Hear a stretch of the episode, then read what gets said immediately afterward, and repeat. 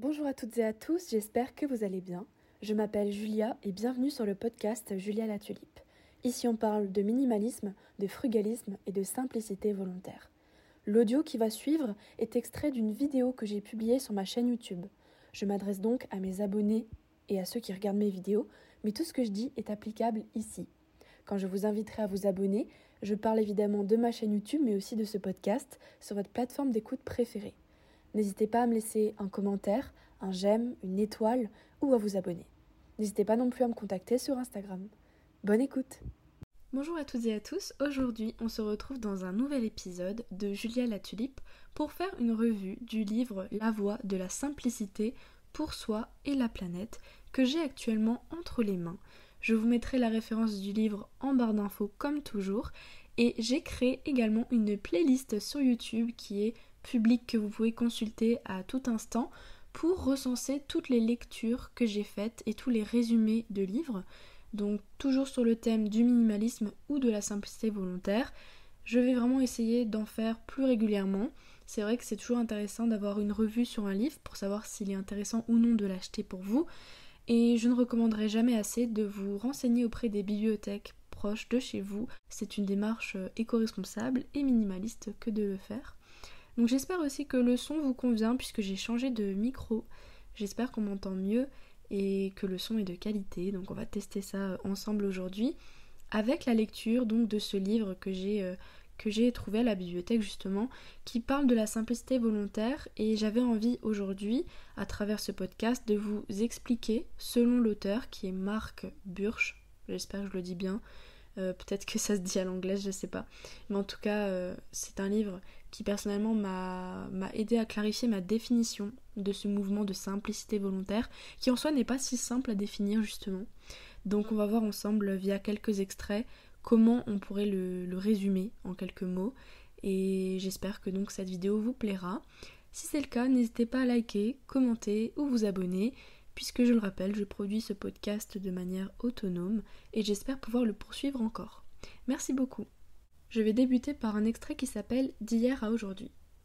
Tout d'abord, la simplicité volontaire n'est pas nouvelle. Ceux qui la présentent comme une nouvelle tendance sociale oublient qu'elle s'enracine dans des valeurs et des vertus traditionnelles.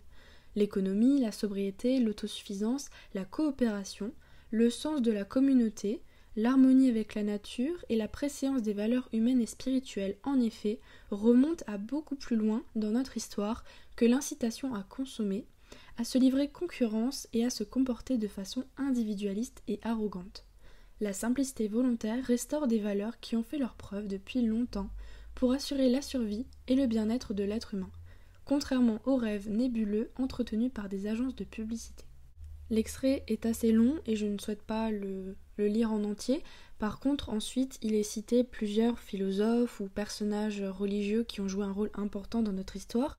Euh, Lao Tse, Jésus, de grandes personnes, on va dire, euh, qui ont marqué ce monde et qui avaient plus ou moins euh, ces valeurs-là de vie simple et qui en faisaient les louanges. Leur, leur discours était beaucoup axé sur le retour à la simplicité, l'honnêteté, les, plaisirs simples et la vie en communauté. Donc euh, c'est pour ces raisons-là que, selon l'auteur, la simplicité volontaire existe depuis tout temps et a été euh, prêchée par plusieurs personnes.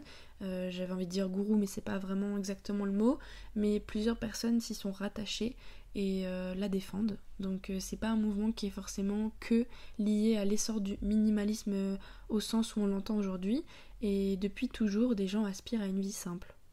Ensuite, il complète En effet, l'essence de la simplicité volontaire n'est pas liée à une époque ni à un stade technologique.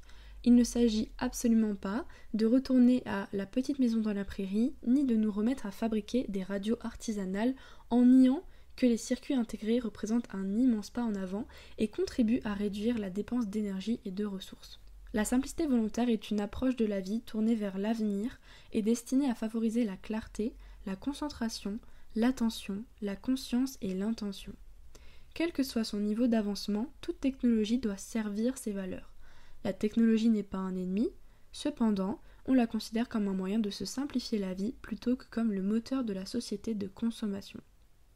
Vivre simplement, c'est apprendre à faire la différence entre assez et trop, à cesser d'investir son énergie dans l'accumulation de biens matériels pour la consacrer à autre chose. Vivre simplement, c'est éviter de tomber dans le piège de la croissance illimitée. Le système économique actuel et les institutions politiques qui le soutiennent comptent sur la croissance économique pour accroître les profits et les dividendes destinés aux actionnaires. La simplicité volontaire, elle, met plutôt l'accent sur la qualité et le sens de la vie. L'une des caractéristiques de la simplicité volontaire, c'est la révision de ses choix de consommation. Je vais donc vous lire un extrait qui en parle. Révision de ses choix de consommation et préférence pour des modes plus écologiques de transport, de production de nourriture, de logement et de loisirs. Cette caractéristique de la simplicité volontaire est plutôt un ensemble de pratiques destinées à mettre en œuvre les valeurs de l'autosuffisance et du minimalisme. Les gestes que nous posons pour réduire nos possessions matérielles et adopter des formes de transport, de régime alimentaire, de logement et de loisirs plus respectueux de l'environnement reflètent la voie du juste milieu, qu'ont certains philosophes et maîtres spirituels. Cela comprend également la simplification de l'aspect financier de notre vie quotidienne et notre responsabilisation à cet égard, ainsi que la frugalité, l'absence de dette et l'éducation financière. Tous ces facteurs contribuent à une existence plus satisfaisante où l'on évite la consommation ostentatoire sans tomber dans la privation. Je trouve cet extrait particulièrement bien construit parce qu'il met en lumière d'autres aspects qu'on ne cite pas toujours en parlant de simplicité volontaire. On parle surtout de rangement, de simplification de sa garde-robe, de tri, etc. Alors c'est un très beau geste euh, pour commencer. Il parle lui-même du minimalisme, mais on ne parle pas assez de l'autosuffisance, on ne parle pas assez des régimes alimentaires, des loisirs et même du logement qui pourrait être plus respectueux de l'environnement il accentue vraiment ce paragraphe sur le fait qu'on ait un faible impact euh, au niveau de sa consommation de ressources naturelles. Et je suis en soi assez d'accord, et il ajoute l'aspect financier des choses. Parce qu'on peut très bien être simplement euh, minimaliste, mais euh, être à découvert. On peut être minimaliste, mais ne pas savoir gérer ses finances. On peut très bien aussi être dans un mode de consommation raisonné, mais pour autant consommer énormément de viande et avoir un logement euh, beaucoup trop grand pour notre, notre besoin. Et en soi, ce n'est pas la voie de la simplicité, puisque ce serait vraiment de se contenter d'un sorte de minimum qui nous convient, hein, puisqu'il dit c'est un juste milieu à trouver. Mais pour moi, il est vrai que j'adhère à ces valeurs-là, de, régime alimentaire, de logement et de loisirs plus respectueux de l'environnement, même de transport. Et c'est assez intéressant de voir quelqu'un qui en parle de cette façon-là. Donc je voulais absolument vous partager ce petit extrait et, euh, donc vous éclairer un petit peu aussi sur les différentes dimensions qui composent en fait les caractéristiques de la simplicité volontaire. Parce que en soi, comme je le disais euh, plusieurs fois déjà, c'est que la simplicité volontaire, elle n'est pas si simple que ça à mettre en place, mais Justement, parmi ces choses-là, quelles sont celles que vous pouvez mettre en place dès maintenant au niveau de la simplification euh, de vos modes de transport, de votre alimentation, du logement, des loisirs euh, ou encore de l'aspect financier? Quelles sont les petites habitudes que vous pouvez mettre en place euh, dès maintenant? C'est une bonne question à se poser et je vous invite à le faire en commentaire ou pour vous-même et à, à venir m'en parler peut-être sur Instagram. Et vous avez toutes mes coordonnées en barre d'infos. Parfois quand je parle de simplicité volontaire ou de faire attention à la planète, on me dit que c'est pas nous qui avons le plus de pouvoir, et je suis d'accord, mais même si je ne suis pas une grande entreprise pollueuse ou que je ne suis pas un chef d'État, j'ai quand même à mon niveau un levier d'action euh, que je peux faire, je peux piocher dans ce panel pour avoir un impact positif. Et c'est ce que cet extrait suivant va illustrer. Je vous invite à l'écouter et à en parler juste après. Adoption d'une approche consciente et réfléchie de la vie plutôt qu'un comportement impulsif et inconscient. Plusieurs adeptes de la simplicité volontaire s'emploient activement à élargir leur conscience, à s'informer sur diverses questions et à acquérir les habiletés intellectuelles et émotives qui leur permettent de faire des choix responsables. Dans cet esprit, ils participeront aux affaires publiques, par exemple, et feront des achats responsables, plutôt que de laisser l'impulsion du moment guider leurs décisions. Cette attitude reflète l'importance accordée à l'attention et à l'exercice de notre libre choix.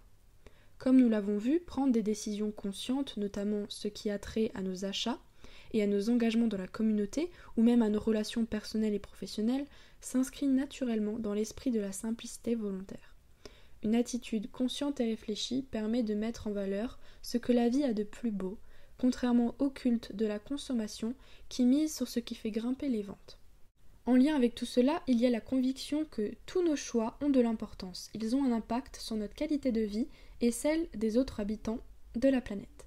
L'avenir que nous réservons à nos enfants, la survie des autres espèces, la justice et le bien-être de nos communautés, ainsi que notre croissance spirituelle.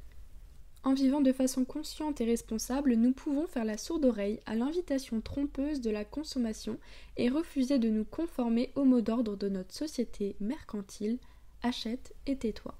Je pense que je n'ai rien à ajouter sur cet extrait, si ce n'est que je rejoins l'idée que acheter, c'est voter, acheter en tant que consommateur, c'est donner notre argent à une entreprise, la soutenir. Certes, on ne peut pas tous faire consciemment tous les efforts qui sont décrits et on n'est pas seul à agir et on ne doit pas rester seul à agir, sinon ça peut être très décourageant. Mais c'est vrai que si vous avez cette conviction que bah, vos choix impactent euh, la planète, l'avenir, que ce soit le vôtre ou celui de vos enfants ou des autres habitants de cette planète, eh bien la simplicité volontaire peut être un certain apaisement parce que vous savez que vous faites quelque chose pour, vous vous renseignez et vous essayez de faire au mieux. On dit souvent qu'il n'y a pas d'écolo parfait ou de minimaliste parfait et c'est vrai. Et je pense que le fait d'agir déjà c'est énorme et il ne faut pas se, blâmer ou se restreindre.